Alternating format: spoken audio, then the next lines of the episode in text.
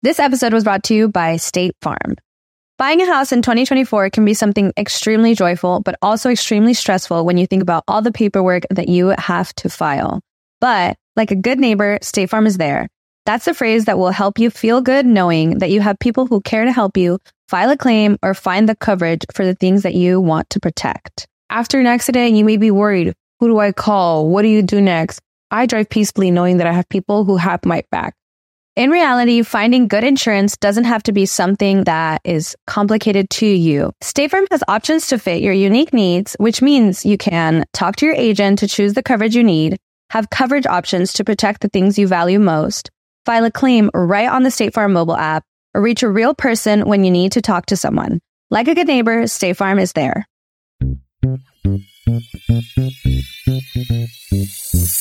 Bienvenidos al show de Ana Cruz. Amor, sexo, familia, actualidad, dinero, entrevistas con artistas, eventos y mucho más. El show de Ana Cruz. Hola, ¿qué tal? Bienvenidos nuevamente a mi podcast By Anita Cruz. Muchísimas gracias por acompañarnos una vez más en este martes. Súper feliz por toda la gente que sigue descargándonos en las diferentes aplicaciones, en Apple Podcasts, Spotify, en Pandora, también estamos en Alexa. Para aquellos que les gusta hablarle a Alexa, solamente digan Alexa, toca el podcast de Bayanita Cruz y ahí nos pueden escuchar. El día de hoy vamos a hablar de un tema para todas las mamás y todos los papás y todo aquel ser humano que planea convertirse en padre algún día.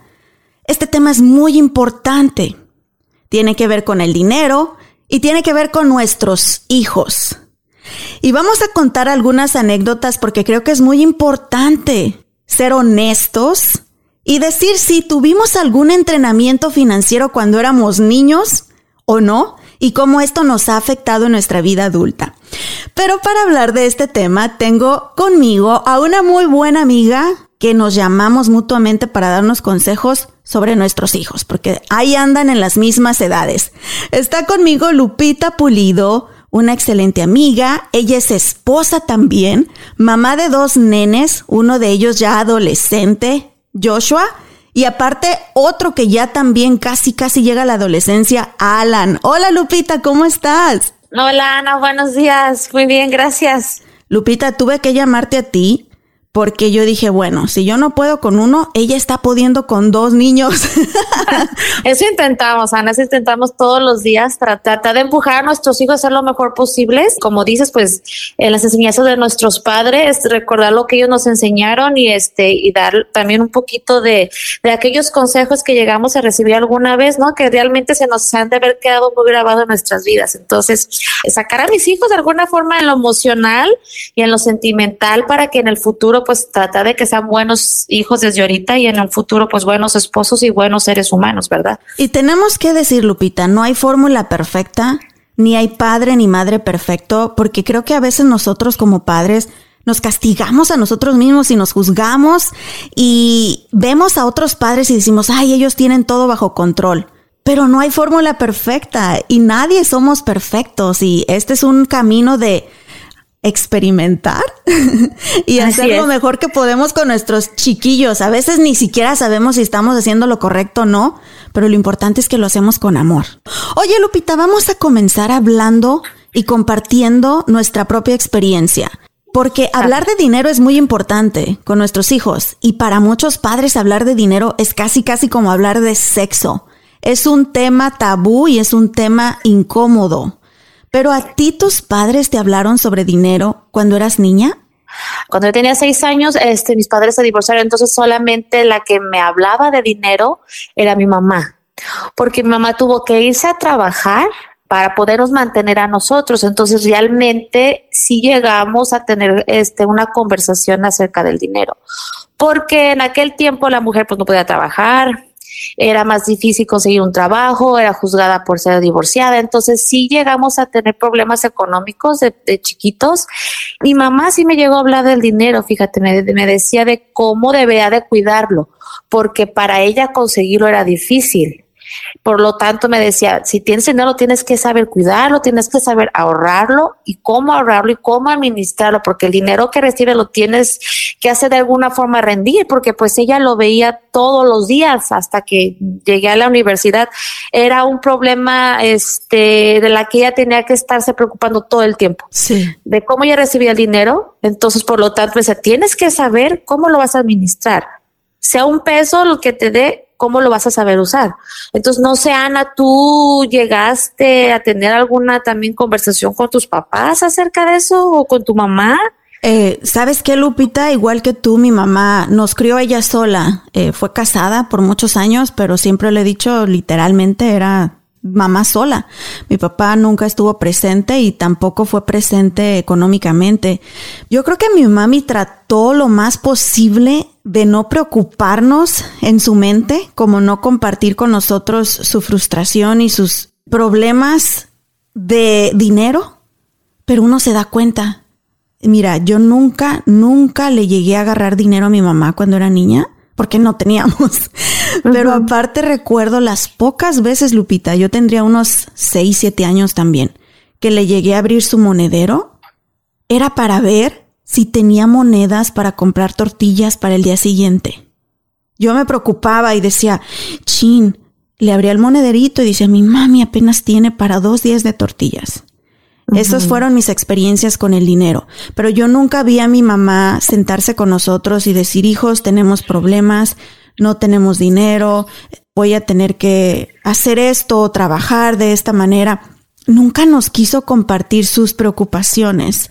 Y no la juzgo porque creo que en su mente ella quería evitarnos preocuparnos, pero pues no éramos tontos, yo me daba cuenta de la realidad. Lo que sí creo, Lupita, es que gente como tú que viviste con tu mami, el, el, que ella era divorciada y gente como nosotros que tuvimos muchísimas carencias económicas, nos volvemos más conscientes de la importancia del dinero. A aquellos sí. padres que tratamos de darle todo a nuestros hijos, y ahí ahorita yo me voy a dar unas cuantas cachetadas. Porque aquellos que venimos de situaciones pues difíciles, tristes, de pobreza, cuando Dios nos bendice y llegamos a tener un poquito más, creo que cometemos el pecado de quererles dar de más a nuestros hijos. Pero más adelante hablamos de eso, Lupita, ¿ok? Ok, ok, ok. ¿Cómo aprendiste tú sobre el valor del dinero? ¿Qué técnicas específicas te decía tu mami? ¿Sabes qué, mija? ¿Haces esto, esto o no haces esto? ¿Qué te decía tu mamá? Yo me acuerdo que ella me decía un ejemplo, si tienes 20 pesos, ¿no? Uh -huh. Esos 20 pesos, una parte es para Dios, tienes que saber porque Dios te da todo, so una parte se la das a Dios. ¿Qué significaba ella de que si fueras a la iglesia donaras lo que tú quisieras? Uh -huh. Otra parte la ahorras y otra parte te lo gastas en lo que tú quieras. Pero no porque tengas el dinero, en la mano significa que lo tengas que gastar. Y ella me dice, y si tú quieres darme a mí, me das. Wow. Porque también existe el tabú de que si le das a tus padres se te multiplica el dinero. Es cierto, es cierto. Se, pero me decía, no me tienes la obligación de tú darme. Pero cuando yo ya empecé a trabajar, uh -huh. recibía mi dinero y se paraba tal cual como ella me dijo, pero también le daba a ella lo que fuera. 20, 15, 50 pesos, lo que fuera en aquel tiempo. Y mamá eso lo valoraba, pero ella me lo inculcó. Me decía, yo no te voy a obligar a que me des, pero si tú quieres algún día tú darme, dame. Pero no te sientas obligada a que me tienes que dar, porque en sus tiempos ella era de que su, su mamá le decía, me tienes que dar porque soy tu madre. Y si no me das, te pasa X tal cosa, ¿no? Dice, mamá, yo conmigo no. Tú tienes que separar tu dinero, tienes que saberlo administrar. Así como lo recibes, se te puede ir de rápido. Sí. Entonces tienes que ser inteligente en cómo lo usas. Y entonces esas son las palabras que mi mamá me, me enseñó y yo lo llegué a hacer. E, ese fue su entrenamiento de ella hacia mí. Qué bonito, Lupita, y me encanta lo que mencionas sobre, sobre Dios, porque creo que todo comienza desde ahí, de los valores y la religión que tu mami te inculca, porque eso te enseña a tener temor de Dios en el buen sentido de la palabra. Exacto, ajá. Y a siempre tenerlo presente en tu vida. Y me imagino que cada que veías un billete o una moneda o cuando recibías tu cheque que ya comenzaste a trabajar, le agradecías a Dios y pensabas en Él inmediatamente. exactamente. Es como decir, ese trabajo que tengo, yo sé que es viene de Dios. Y viene también de que mi mamá me enseñó eh, la importancia de empezar a trabajar. Sí, son valores que uno va acumulando y que yo en un futuro quiero que mis hijos sepan el valor del trabajo. Exacto.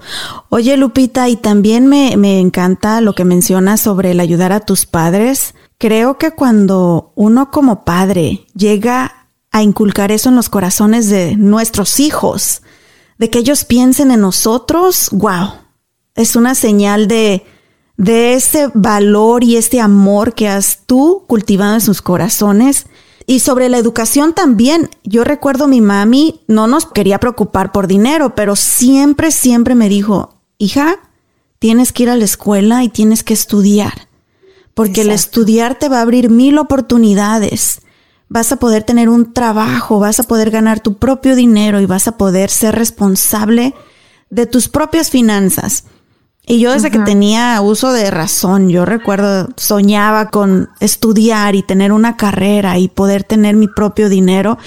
Y también siempre tuve eso en la mente, Lupita, ayudar a mi mamá. Era mi objetivo de vida cuando era niña, obviamente porque no veías más allá en tu futuro, no sabía que un día me iba a casar y iba a ser madre también, pero mi objetivo era trabajar y ganar dinero para ayudar a mi mamá y a mis hermanos. Exacto. Era el mismo pensamiento que yo también tenía, decir, algún día poder ayudar poco, mucho, pero que ella sienta un pequeño respiro, este, la carga del dinero. En ese tiempo, pues yo estaba en la prepa y pues que tanto podía ganar, pero yo sé que a ella le causaba una satisfacción el poco o el mucho dinero que yo atribuía a la casa. Ya después uno va creciendo y puede una ayudar de una forma un poquito más, pero este fue algo que mi mamá pues sí realmente me enseñó y yo a lo que veo tu mamá también Ana. Entonces este nuestras mamás han hecho creo que un buen trabajo.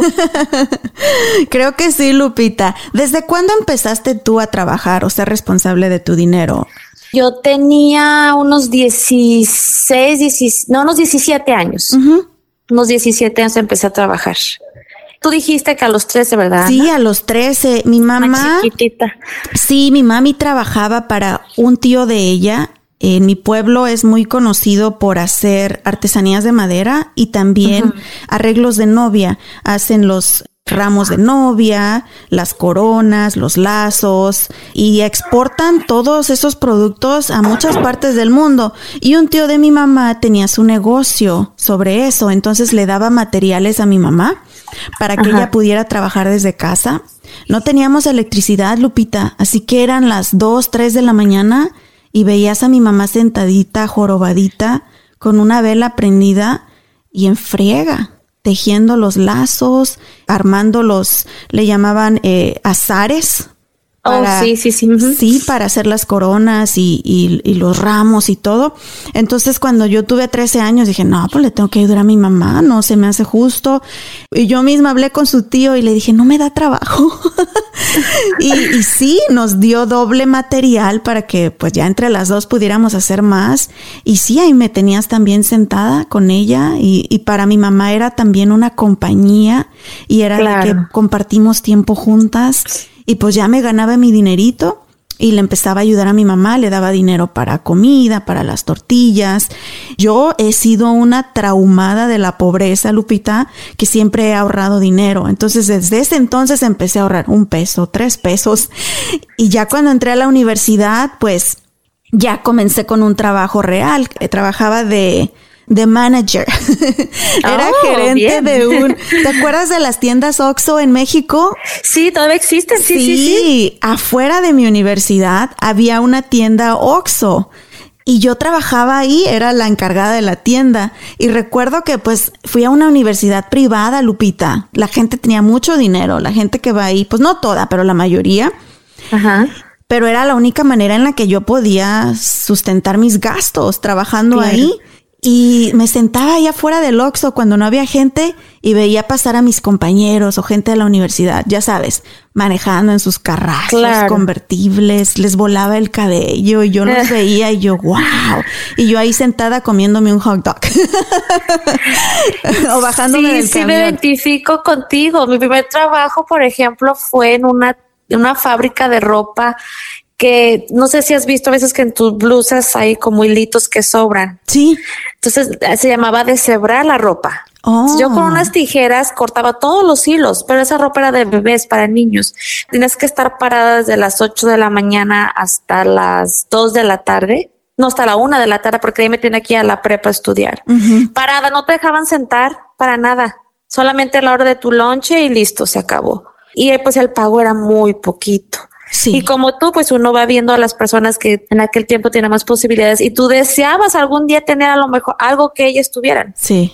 Pero ¿a poco no te inspira, Lupita? Yo, el ir a esa universidad me abrió los ojos y dije, Dios, si ellos pueden, yo también puedo. Solo tengo que estudiar y trabajar duro y pues todavía no tengo mi convertible, Lupita, pero un día lo voy a tener. pero te vuela el cabello, por lo menos. me vuela el cabello. sí. Y si no, saco la cabeza ahí por mi carro. Oye, Lupita, me encanta conocer esas historias y creo que es importante compartirlas con nuestros hijos para que sepan de dónde vienen.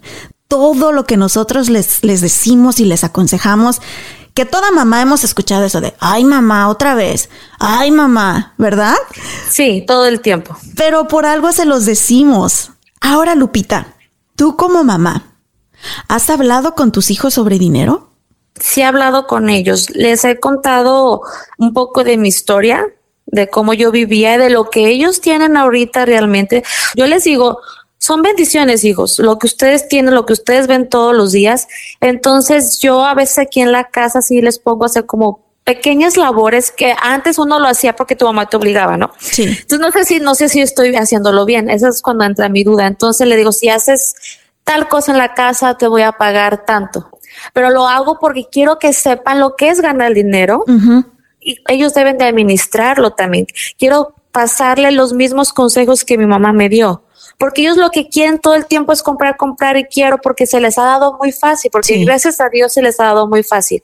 Y quiero que entiendan que obtener algo cuesta sacrificio, no nada más porque lo piden, lo deben de tener. Entonces si trato a lo mejor de pagarles por algo que debe ser obligación en cierto momento, que yo lo creo, pero no hay otra forma en el mundo en el que ellos viven que entiendan lo que es ganar el dinero, porque no ven gente carente como uno llegó a vivir, a, verlo en México. México lo ves constantemente todo el tiempo. Y ellos aquí no viven, yo pienso que viven como en un mundo más irreal. De fantasía. Y qué bueno que lo dices, porque es lo que te comentaba anteriormente, que también a veces nosotros como padres que sufrimos mucho y tuvimos tanta carencia, pues ahora queremos darles todo. Y yo levanto la mano y me declaro culpable, Lupita, porque mucha gente sabe que fui mamá sola muchos años, divorciada. Trabajé muchísimo. Era cosa de que a veces trabajaba 15 horas al día. Entonces ya cuando llegaba a casa y veía a mi niño, hijo, ¿quieres ir a Dave and Buster's? O hijo, vamos a Chuck E. Cheese. Porque era mi manera, tonta yo creo ahora, de querer compensar esa ausencia con llevar a mi hijo a tener algo divertido, a pasar un tiempo divertido. Y yo no lo veía, Lupita. Bendito Dios, tuvimos la fortuna de que en un trabajo que tuve, tuve la oportunidad de que mi hijo al año y medio fue a Disneyland por primera vez. Y de que dos veces al año íbamos a parques temáticos de ese tipo. Entonces llegó un momento en el que para mi hijo ya no le sorprendía nada. Las navidades era de que, ah, ah, whatever ahí fue donde me di como que una cachetada y dije, ¿qué estoy haciendo? A mis posibilidades, porque tampoco, yo no voy a decir que tenemos, no tenemos, trabajamos bien duro, pero no le estaba enseñando lo que era el valor del dinero. Y me asusté al ver eso, Lupita, que en Navidades yo bien emocionada y ahí envolviendo algo que para mí, en mi niñez, era un sueño. Yo nunca hubiera podido tener un juguete como el que le estaba envolviendo a mi hijo. Y ya para mi hijo, cuando él lo abría, era, ah, whatever. Sí, sí, rompe el corazón. Sí, entiendo, sí, claro, sí, sí, sí. Y ahora que ya tengo mi esposo Dustin, él sí es bien enfocado en valores, en disciplina. Creo que también ahí es donde vemos que el papá cumple un rol bien importante en los matrimonios y como padres, porque él no se dobla tan fácil como yo y lo ama también, pero él no se dobla tan fácil como uno de mamá de, ay, ya dáselo, para que no llore el niño.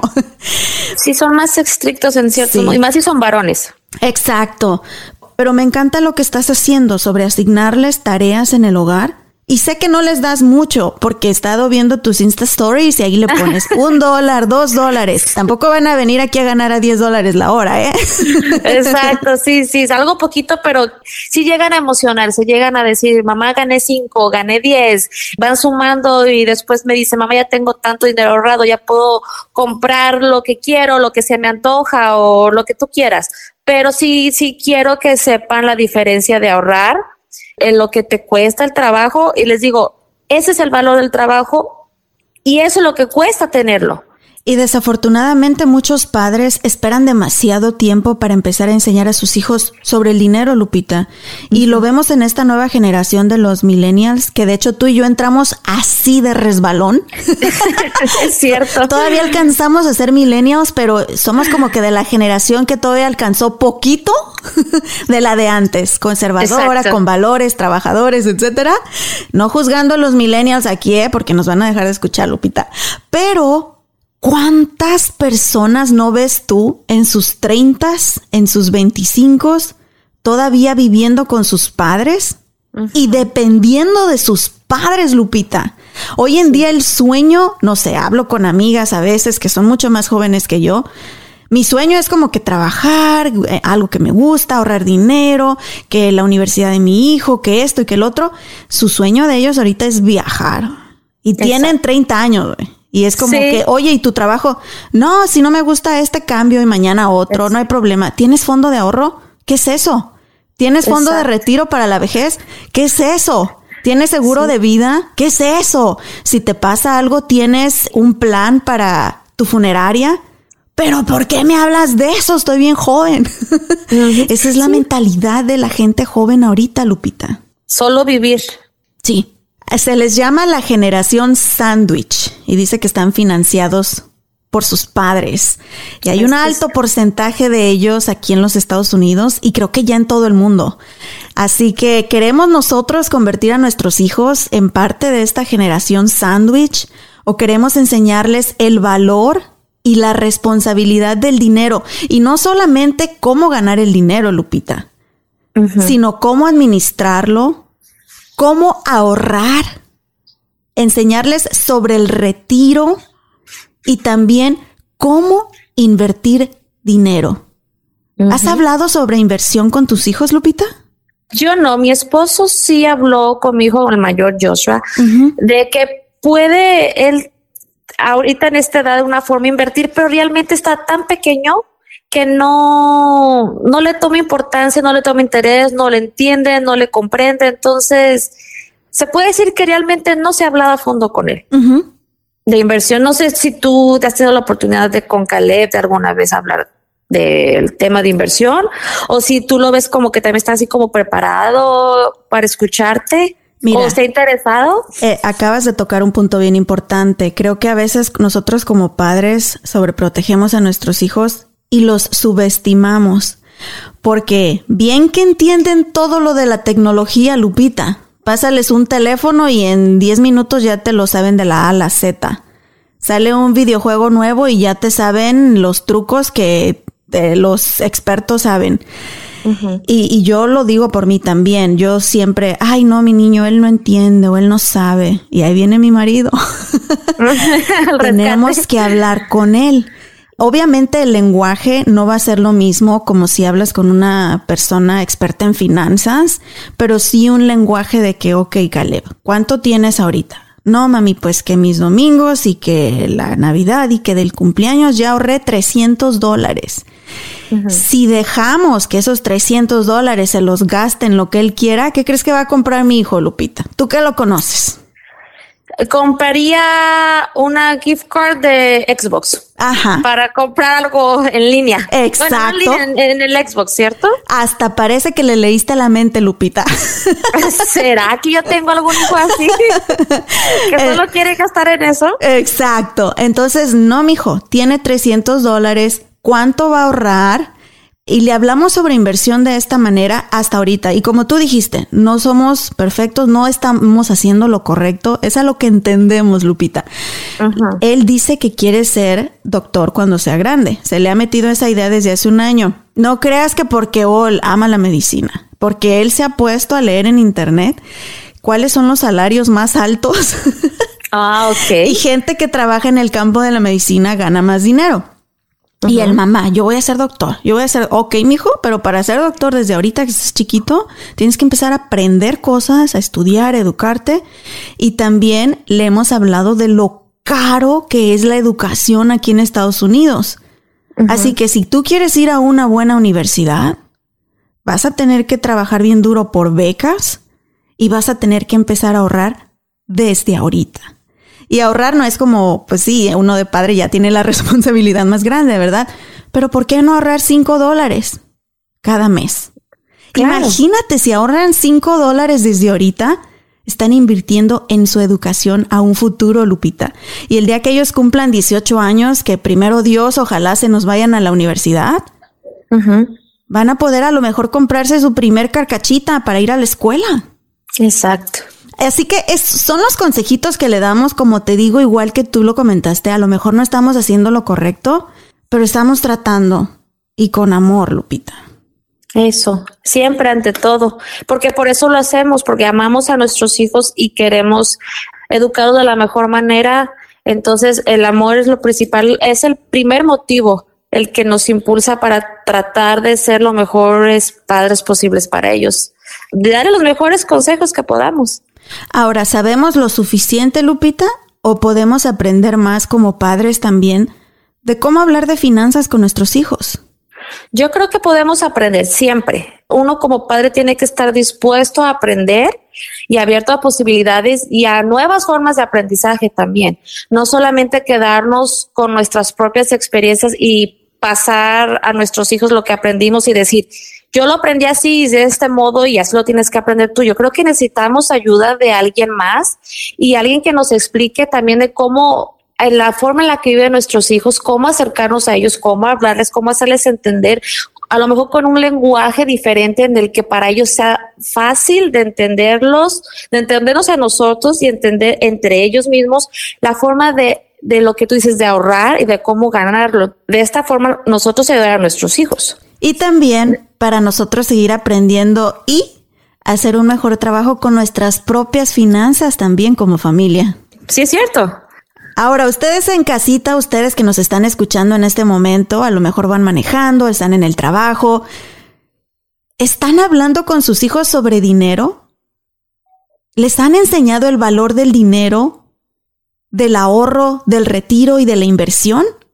No se sientan culpables si aún no lo han hecho, no son los únicos. Como dijimos al principio de este podcast, no hay una fórmula perfecta y ningún, ningún padre y madre en esta tierra es perfecto. Pero lo importante es que quieran aprender y hacer un mejor trabajo.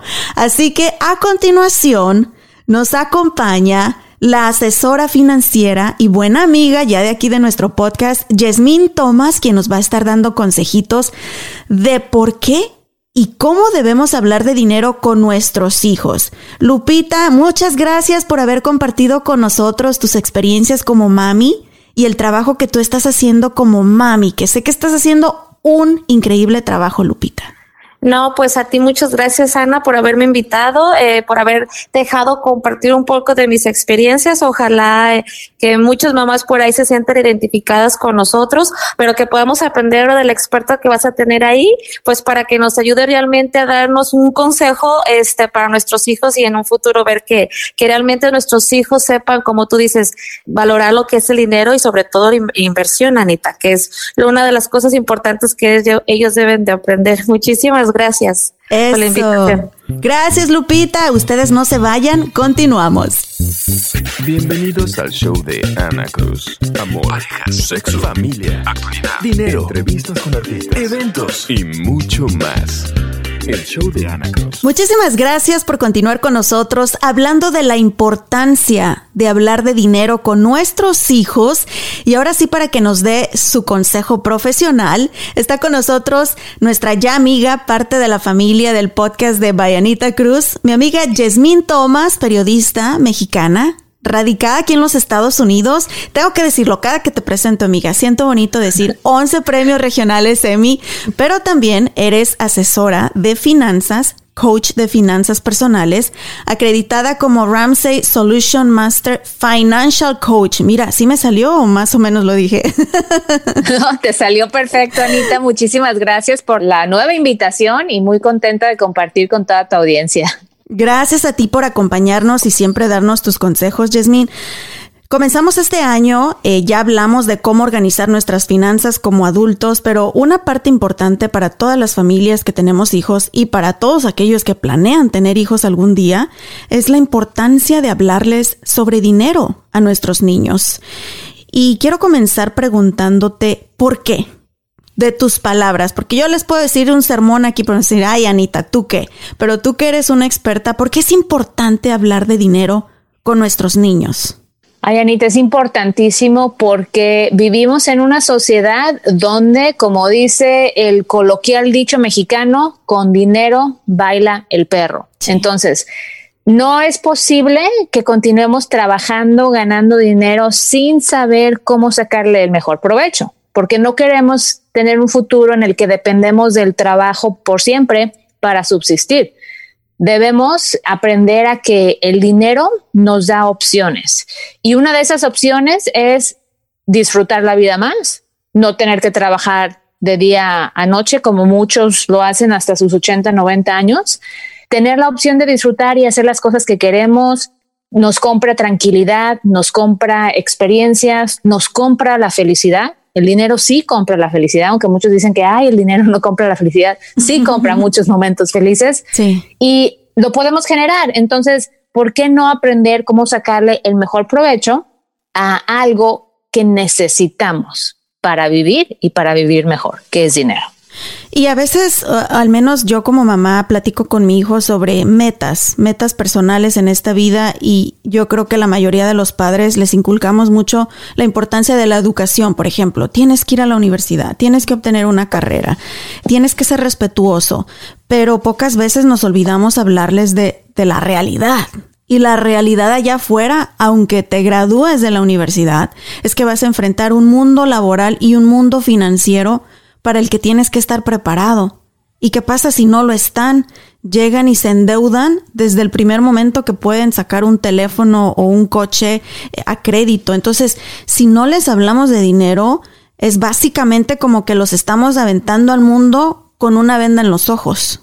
Sí, es nuestra responsabilidad como padres hablarles de dinero y hablarles del tema con la mejor información que nosotros tengamos, Anita, porque hemos de recordar que culturalmente eh, nuestros padres, yo creo que, y voy a generalizar, nos hablaron o no de dinero porque nos enseñaron con lo mejor que ellos tenían, ¿no? Y a lo mejor, por ejemplo, en mi caso, hablar de dinero era un tema tabú, era tan tabú como hablar de sexo, ¿me entiendes? Entonces mis papás no se tocaba el tema de dinero, era de mala educación ver cuánto costó la cuenta del restaurante, era de mala educación hablar de dinero.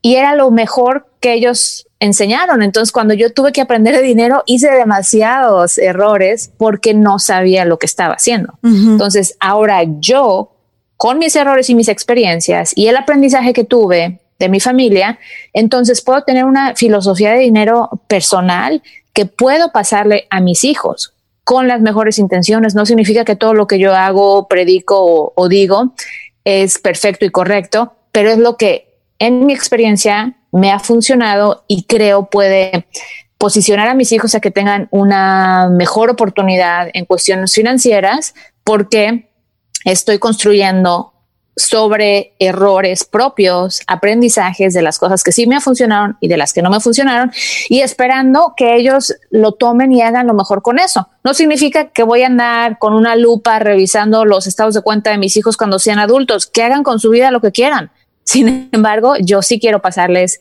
lo mejor de mis errores y lo mejor de mi aprendizaje para que ellos puedan entonces tener nueva información y que con esa información tomen las mejores decisiones que ellos puedan tomar.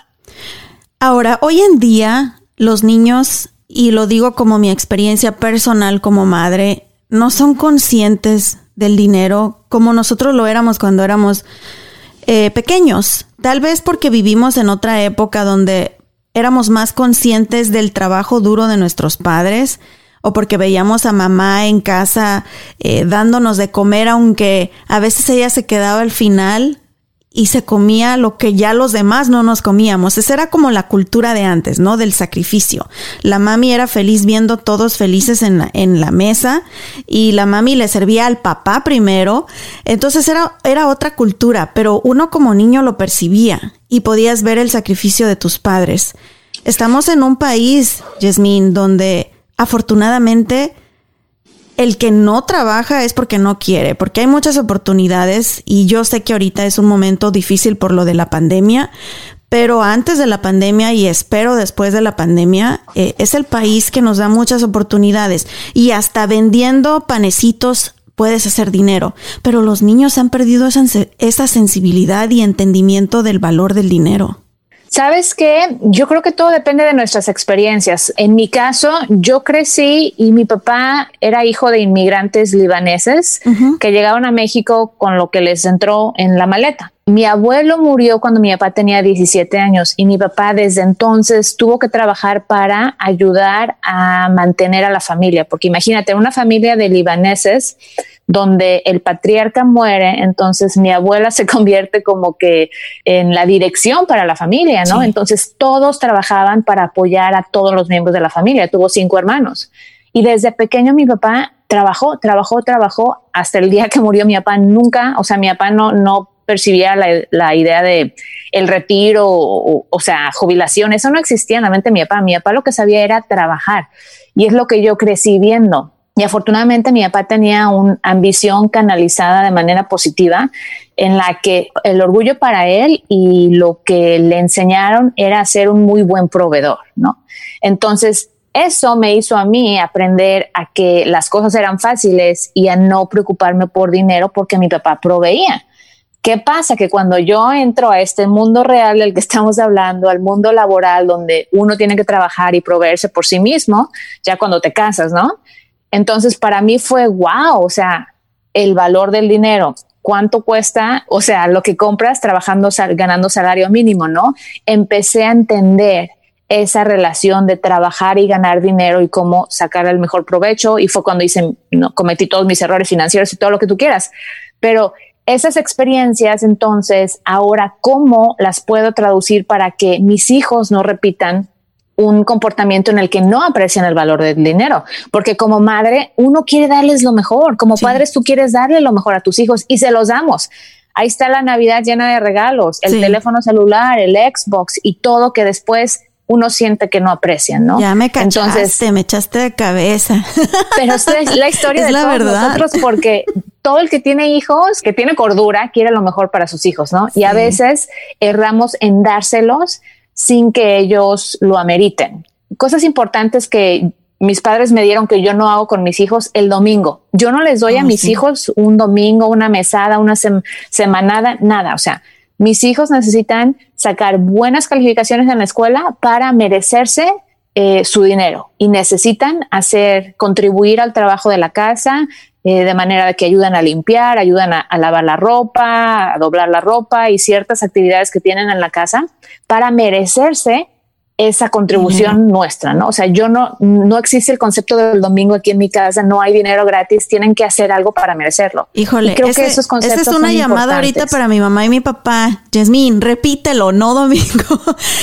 Nosotros hemos tratado de, de hacer, y anteriormente hablábamos con Lupita, y ella hace una lista de tareas en el hogar que ella dice, no sé si estoy haciendo lo correcto, no, pero si ellos quieren 10 dólares, tienen que eh, lavar la ropa o hacer X actividades en el hogar. Nosotros tratamos de copiar esa estrategia, Jasmine, y llegó un punto en el que mis papás consienten demasiado a mi niño.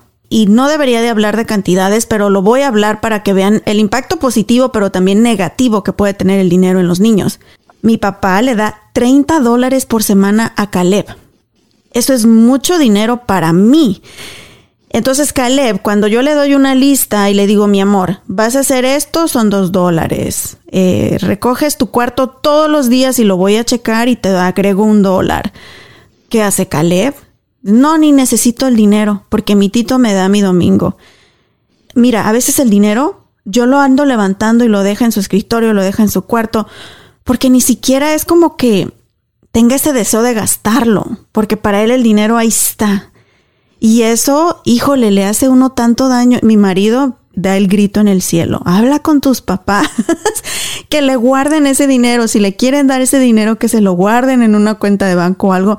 Aparte que no le falta nada. Tiene comida en casa, tiene techo y de vez en cuando le compramos sus juguetes. Entonces, me encanta la idea que digas de erradicar los domingos porque sí afecta.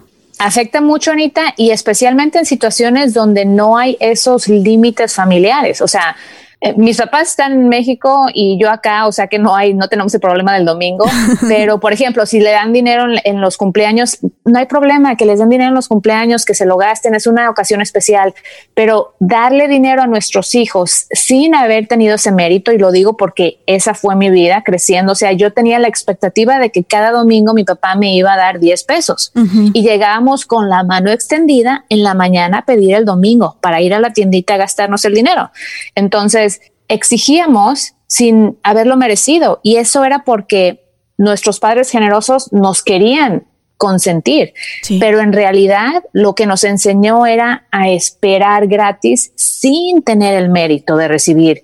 Y yo, siendo consciente de eso, no les voy a enseñar a mis hijos. Te puedo decir una cosa, mis hijos, yo no les pago por doblar la ropa o limpiar. O sea, eso tienen que hacerlo como su contribución. La única manera en la que ellos pueden eh, recibir dinero extra en esta casa es si sacan puros dieces en la escuela. O si tienen puras A's en la escuela, yo les doy 50 dólares por cada, creo que son cada seis semanas que manejan las escuelas, ¿no? Cada seis semanas que, los que, dan, que dan los resultados, seis o ocho semanas de los calendarios. Esa es la manera en la que yo les doy dinero. Ahora, esa es la manera que nos funciona a mi esposo y a mí, que nosotros establecimos juntos ese premio. Tú con tu esposo puedes establecer tus propias reglas, cada familia establece sus propias reglas. Lo que sí les recomiendo es que tengan límites con la familia extendida, porque el hecho de que tu papá le dé a tu niño dinero sin mérito alguno, le va a pavimentar el camino para lo que él va a esperar en un futuro. Y eso no le va a ayudar cuando él se enfrente en el mundo real, donde va a tener que ir a trabajar, donde va a tener que estar temprano en el trabajo, donde va a tener que hacer su mejor esfuerzo. ¿Por qué? Porque aprendió que el dinero está ahí y que no necesita esforzarse para recibirlo. Ahora, ¿desde qué edad deberíamos comenzar a hablar de dinero con ellos? ¿Qué es lo que recomiendas tú, Jasmine? Yo creo que desde que los niños están chiquitos se les tiene que empezar a hablar del concepto de mérito y de compartir y de la generosidad y de la prosperidad según la edad y su capacidad de entender, ¿no? O sea, no te vas a poner a un niño de tres años a decirle que tiene que ganarse para invertir dinero, pero sí le puedes empezar a contar historias de prosperidad, historias de esfuerzo, historias sobre la tortuga y el conejo, ¿me entiendes? Todas esas que tienen, que tienen un mensaje de esfuerzo, de crecimiento, de tomar mejores decisiones, ya cuando los niños están, digamos, en primaria, yo creo que sí hay que motivarlos a que se esfuercen y premiarlos y enseñarlos a compartir ese premio, ¿no? Ya sea si quieren comprar algo para sus amiguitos, si quieren usar ese premio para comprarse algo para ellos mismos y compartir con los hermanos, el ahorro es muy importante. A mis hijos yo sí les digo, no te lo gastes todo, cuánta parte vas a ahorrar y lo ponemos aparte. O sea, yo les ayudo a ponerlo separado porque yo sé, mi hija es súper ahorrativa y mi hijo ve 100 dólares y se los quiere gastar hoy. O sea, le están, se le están ya, ya yendo, ¿no? Eh, entonces hay que como que canalizar y ayudarlos. Ya cuando están en la primaria, por supuesto, empezarles a hablar de esfuerzo, premio y ahorro. Y en la secundaria, por supuesto, ya empezarles a hablar más de temas de ganar dinero, de ahorrar, de tomar buenas decisiones. Y te voy a decir por qué, Ana, porque si uno no le inculca a sus hijos su propia filosofía de dinero, la van a aprender de los maestros. Un día mi hijo llegó a la casa diciendo que el maestro de secundaria les estaba recomendando que empiecen ya en la preparatoria a sacar tarjetas de crédito para que empiecen a construir su crédito para poder sacar préstamos estudiantiles para ir a la universidad. ¿Tú crees? En la secundaria un maestro le está aconsejando a estudiantes que se endeuden como su modo de vida. Y eso, si uno no lo alcanza a identificar, va a llevar a tus hijos, si tú no le estás hablando de dinero, lo van a aprender de alguien más, de un maestro que con sus mejores uh, intenciones les está compartiendo la experiencia que él ha tenido, pero que no los va a llevar por el camino que es mejor para ellos, que es no endeudarse y trabajar y ahorrar y salir adelante por su propio mérito.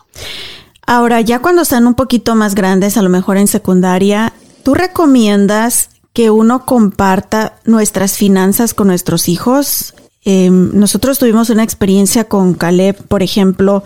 Él nos pregunta, quiere saber, mamá, entonces, ¿cuánto cuesta al mes pagar eh, la hipoteca de la casa?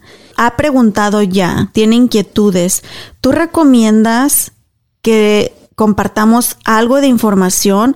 A veces como padres no queremos preocuparlos o no queremos, por ejemplo, Dustin y yo, es como que es que no es bueno que vea el dinero que entra y luego vaya a decir, ah, es fácil que me compren esto, me compren lo otro. ¿Tú crees que ellos tienen la capacidad y a qué edad y qué tanta información podemos compartir de nuestras finanzas en el hogar?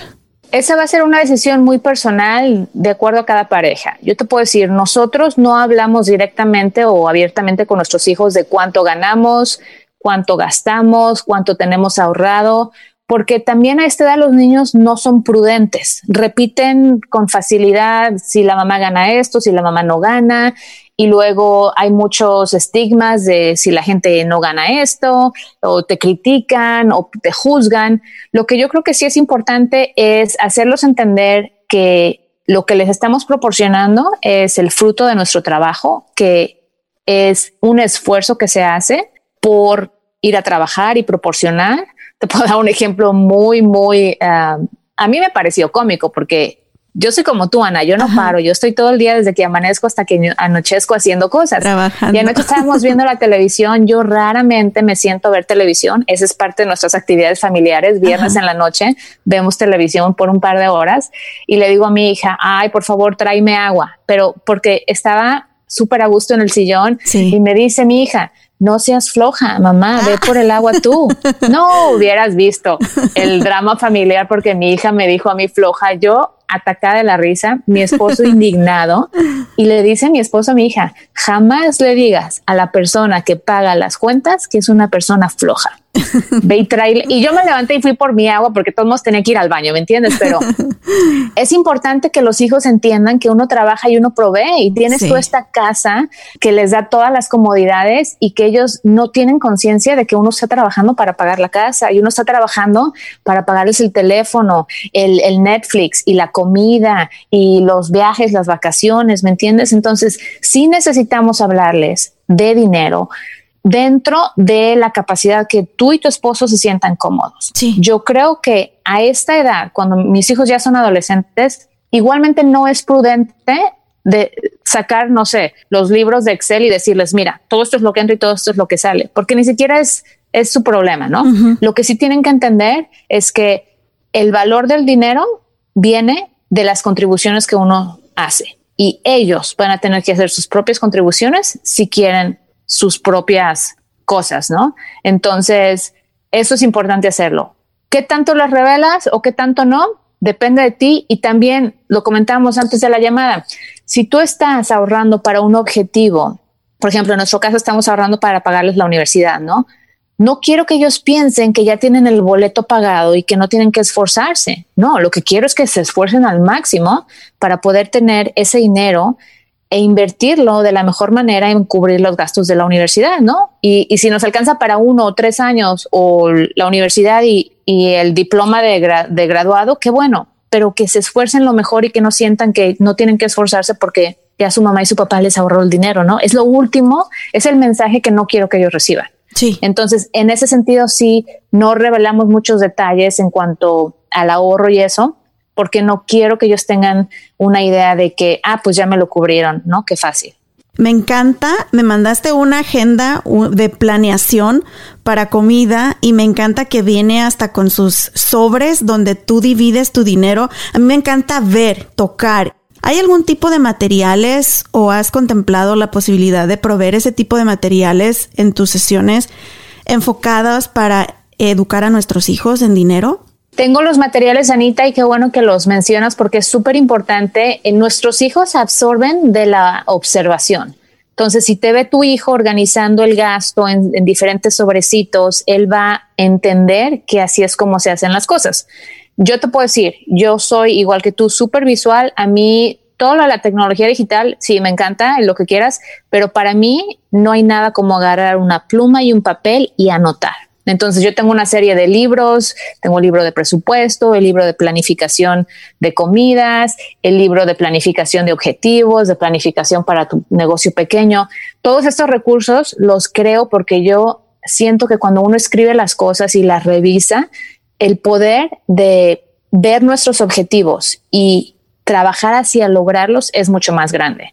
Ahora, estos libros que yo tengo se pueden utilizar como un ejercicio familiar, aunque en estos libros tú estás poniendo toda la información de tus finanzas. Entonces, no sé qué tanto quieras revelarle a tus hijos. Lo que sí es un ejercicio muy bueno es utilizar el diario de planificación de comidas, como tienes que tener un presupuesto para tus comidas e involucrar a tus hijos. Entonces yo les digo a mis hijos, a ver, denme ideas, ¿qué quieren comer? Y yo apunto lo que gastamos y apunto lo que vamos a comprar y ellos me ayudan a apuntar y ya están aprendiendo que hay que organizarse, que hay que hacer calendarios, que hay que saber cuánto se va a gastar, cuántos son los límites, ¿me entiendes? Y ese es un muy buen ejercicio. El libro de planificación de comidas, como lo tienes que llevar con el gasto, es muy buen ejemplo donde puedes revelar información, donde les estás indicando cuánto cuesta mantener a esta familia. O sea, yo te puedo decir, en mi casa nos gastamos en promedio mil dólares al mes en el supermercado, que no solo es comida, que son cosas para el mantenimiento de la casa, eh, comida de los perros, ya sabes, todo lo que compras en el Walmart. Y entonces ellos que entiendan que para ganarse mil dólares, ¿qué tienen que hacer? ¿Y qué es lo que está proveyendo los mil dólares? ¿no? Entonces, sí, yo tengo mi tienda, pueden visitar jasminethomas.com. En la sección de la tienda tengo muchos materiales. Tengo también planificadores para adolescentes, porque creo que es importante que ellos entiendan el valor de su tiempo y lo aprovechen de la mejor manera. Y un ejercicio que yo hago con mis hijos es que los hago llenar su planificador y eso los ayuda mucho. Me encanta y para aquellos que no alcanzaron a notar, no se preocupen, debajo de la descripción de este podcast les voy a poner los enlaces donde pueden encontrar todos estos materiales de apoyo en la tiendita de Jasmine Thomas. Y, y finalmente, para terminar, hablamos de valor del dinero, del ahorro, mencionaste sobre el crédito, que los niños no crezcan pensando que esa es la manera de vida, endeudándose para tener algo. Finalmente, inversiones. ¿Es válido hablar de inversiones con los niños o con los adolescentes? ¿Y de qué manera, Jasmine? Es súper importante. No les vamos a hablar de vehículos de inversiones porque los ponemos a dormir y ni nos entendemos nosotros, ¿no? Pero del concepto de invertir, de no gastarse todo el dinero ahora, de guardar para el futuro, de sembrar una semilla y cultivar una flor el día de mañana, ¿me entiendes? Todos esos conceptos que ahora están pues se han esfumado, ¿no? Creo que las redes sociales y los seguidores gratis y, y los likes y los, los hashtags, todo esto nos ha creado un mundo artificial en el que los niños creen que todo es muy fácil y todo es instantáneo. Y no, ellos están creciendo en un mundo que ni tú y yo imaginamos, porque ni siquiera había internet cuando tú y yo crecimos jugando en la bicicleta y en el parque. Pero ahora hay que ponerles las cosas en la perspectiva real. Y es que el trabajo, lo que hacen hoy, los esfuerzos que hoy están haciendo o no haciendo, van a tener un resultado o una falta de resultado en 5, 10, 15, 20 años, ¿no? Entonces sí, enseñarlos a ahorrar, enseñarlos a que cuando ellos crezcan van a tener la oportunidad de invertir ese dinero en maneras en que va a crecer el dinero, quizás sin tener que entrar a detalle que es un 401k, que es un fondo de inversión, ¿me entiendes? Sino que conozcan las opciones que van a tener con su dinero. Porque yo no sabía de inversiones, porque en México creciendo no se habla de inversiones y mis papás no hacían inversiones en la bolsa ni nada. Entonces yo no sabía de eso, pero que son una oportunidad, claro, nomás hay que conocer. Entonces, dentro de nuestras mejores posibilidades abrirles la perspectiva de las oportunidades que ellos también tienen para crear un futuro próspero, para que su dinero crezca. Yo no quiero vivir toda la vida trabajando. De hecho, mi lema este año es hacer lo que disfruto y hacer lo que tengo que hacer de una manera en que lo disfruto para que ningún día tenga que trabajar, ¿no? Y no significa que voy a dejar mi trabajo y mis obligaciones y solo voy a estar papeando moscas, significa que voy a canalizar mi energía para hacerlo de la mejor manera posible para que se sienta como un juego, ¿no? ¿Por qué? Porque si eres más feliz, disfrutas más y eres más productivo y, y tu contribución para este mundo es mucho más positiva. Sí. Y canalizarlos, o sea, que sepan que hay un futuro, que no están viviendo para el hoy y que tienen que prepararse y que tienen que tomar mejores decisiones para ser personas que puedan aportar algo de beneficio a nuestra sociedad que tanto lo necesita, Ana. Y lo podemos ver en nuestra sociedad que hay pocos, el porcentaje de gente que es emprendedora y abren sus propios negocios no es tan grande. Estamos acostumbrados todavía a tener un, empleo que a lo mejor vamos a trabajar por 40 años para poder sobrevivir. Y creo que es importante también inculcar esa visión de emprendedor en nuestros hijos, de que sí es padre y, tener la experiencia y trabajar para grandes empresas, pero algún día, como tú lo mencionaste, Jasmine, hay, quieres estar tranquilo y hacer lo que más te gusta y no sentir que estás viviendo para trabajar. Ana, para mí ha sido una bendición, por supuesto, poder trabajar para muchísimas compañías, pero a fin de cuentas depende de lo que tú aspiras. Yo aspiro a tener plena libertad. Yo aspiro a levantarme cuando quiera, trabajar en lo que quiera, ejecutar las ideas que yo quiera. Entonces, para tener esa libertad, la única manera es creando tus propias iniciativas y tus propios emprendimientos. Es la única manera, pero eso es lo que yo aspiro, ¿no? A lo mejor otras personas aspiran a otras cosas diferentes que se los da un trabajo en una compañía estable lo que tú quieras, ¿no? La manera de alcanzar tu máximo potencial siempre va a ser persiguiendo tu propio emprendimiento, porque no tienes límite entonces. Sí, Jasmine, ya una vez que, que mi niño y, el otro bebé que viene en camino ya estén en la universidad, te lo juro, yo me miro ya no estresada por tener que cumplir un trabajo y haciendo lo que más me gusta y teniendo una casa pagada, que sé que no me van a votar si, si en un mes no pago el, el, pago de la casa, y viajando y haciendo lo que a mí me gusta. Y sé que para lograr eso tengo que invertir y tengo que, que emprender mis propias iniciativas. Pero eso a mí nunca nadie me lo dijo cuando era niña. Lo he tenido que aprender a fregazos. Así que si tú lo puedes hacer con tus hijos, ¿por qué esperar? A que ellos experimenten tragos amargos. La educación siempre ha sido algo que nos abre las puertas increíblemente y la educación financiera no es la excepción, ¿verdad, Jasmine? Definitivamente. Y sabes que también, Ana, uh, me encanta lo que estás mencionando porque creo que es esencial. Necesitamos soñar y necesitamos soñar a lo grande. Y muchas personas han perdido la ilusión por sus sueños. Y yo quiero invitarlos al día de hoy a que saquen un cuaderno y apunten. ¿Cuál es su sueño? ¿Cuál es su estilo de vida ideal? ¿A qué aspiran? Es único para cada uno de nosotros. Porque si no lo sabes, si no lo escribes, si no lo tienes a detalle visualizado, jamás vas a poder hacer día a día lo que necesitas para lograrlo. Por ahí se empieza, teniendo esa semillita, ese interés, esa ilusión por lograr un sueño que nadie más te va a venir a entregar. Y una vez que tienes eso, Ana, entonces haces lo imposible por perseguirlo. Eso, y pues lo vamos a hacer y sé que todos los papás y mamás que están escuchando o aquellos que planean algún día ser padres, y muchos no lo planeamos, ¿eh? pero cuando sean padres van a saber que es importante hablar de dinero con nuestros hijos, así que esperamos les hayan servido estos consejitos. Nuevamente les voy a poner la información de Jasmine Thomas debajo de la descripción de este podcast para si tienen por ahí alguna duda, si quieren contactarla. Haces sesiones también para familia no solamente para empresas, ¿verdad, Jasmine? Sí, doy talleres en empresas sobre finanzas personales, pero también atiendo a personas y a parejas a nivel individual a través de sesiones de Zoom sobre sus finanzas personales, para hacer un plan para que alcancen sus sueños, para que salgan de deudas, para que vivan con esa tranquilidad. Entonces, todo eso se puede lograr con una buena planeación y a eso también me dedico, darle asesorías a familias o a individuos de cómo alcanzar sus metas financieras más rápido. Perfecto. Y en las redes sociales, ¿dónde te pueden seguir también, Jasmine? Siempre estás compartiendo consejitos y también ahí tienes tus enlaces para que se comuniquen contigo. ¿Cómo te pueden encontrar? En las redes sociales tengo dos nombres. Uno es Así Vivo Mejor, arroba Así Vivo Mejor, si quieren información en español. Y si son bilingües y quieren aprender conmigo en inglés, entonces Yasmin Thomas. Y-E-Z-M-I-N, Facebook, Twitter, Instagram, ya saben ustedes, todos esos. Perfecto, pues muchísimas gracias Jasmine por habernos acompañado nuevamente, por tus consejos. Anita, a ti y a todos tus escuchas, gracias. Así llegamos al final de este episodio. Muchísimas gracias por habernos acompañado y les deseamos lo mejor, lo mejor en este largo camino de ser madres y ser padres, que sabemos que no es fácil, no hay una fórmula perfecta, pero sé que todos ustedes están haciendo lo mejor que pueden y con mucho amor.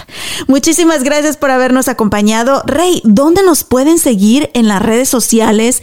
Dejarnos sus comentarios, si nos quieren también platicar cómo están hablando de dinero con sus hijos, si no han hablado de dinero con ellos, no se sientan culpables, no son los únicos, pero me encantaría escuchar sus historias y también si tienen consejos que compartir con nosotros. ¿Dónde nos pueden seguir, Rey? Nos pueden seguir por Facebook, Instagram y Twitter como arroba by Anita Cruz. Otra vez, arroba by Anita Cruz. Eso, y de una vez donde nos pueden dejar su review de cinco estrellitas, pues para que nos siga escuchando más gente. Y no se olviden también de compartir los episodios en sus redes sociales y por ahí nos etiquetan. ¿Dónde nos pueden dejar los reviews, Ray? En nuestra librería de episodios, deslice hacia abajo, haz clic en Write Review y así de fácil puedes dejar tu comentario y asegúrate de dejar cinco estrellas. Gracias, Rey. Y gracias a todos ustedes. Ahora sí nos despedimos. Les mando un beso enorme.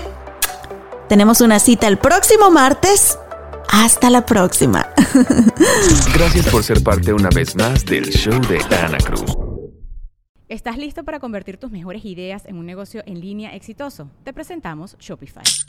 Tal vez no lo sabías, pero nuestro podcast More Than Mamis es un negocio y lo empezamos por supuesto para desahogarnos y hablar sobre la maternidad, no para convertirnos en expertas de ventas y del e-commerce. Así que sí, necesitábamos ayuda para vender nuestro merch y poner en marcha nuestra tienda. ¿Y cómo suena con Shopify? Llegó otra venta. Shopify es la plataforma de comercio que está revolucionando millones de negocios en todo el mundo. Ya seas un emprendedor desde tu casa o desde donde sea, Shopify es la única herramienta que necesitas para iniciar, administrar y hacer crecer tu negocio sin dificultades. Con Shopify puedo gestionar pedidos, envíos y pagos desde cualquier lugar, brindándote toda la información y estadísticas de tus ventas al detalle. Regístrate para un periodo de prueba con tan solo un dólar al mes en shopify.com barra sonoro, todo en Ve a shopify.com barra sonoro para llevar tu negocio al siguiente nivel. Shopify.com barra sonoro.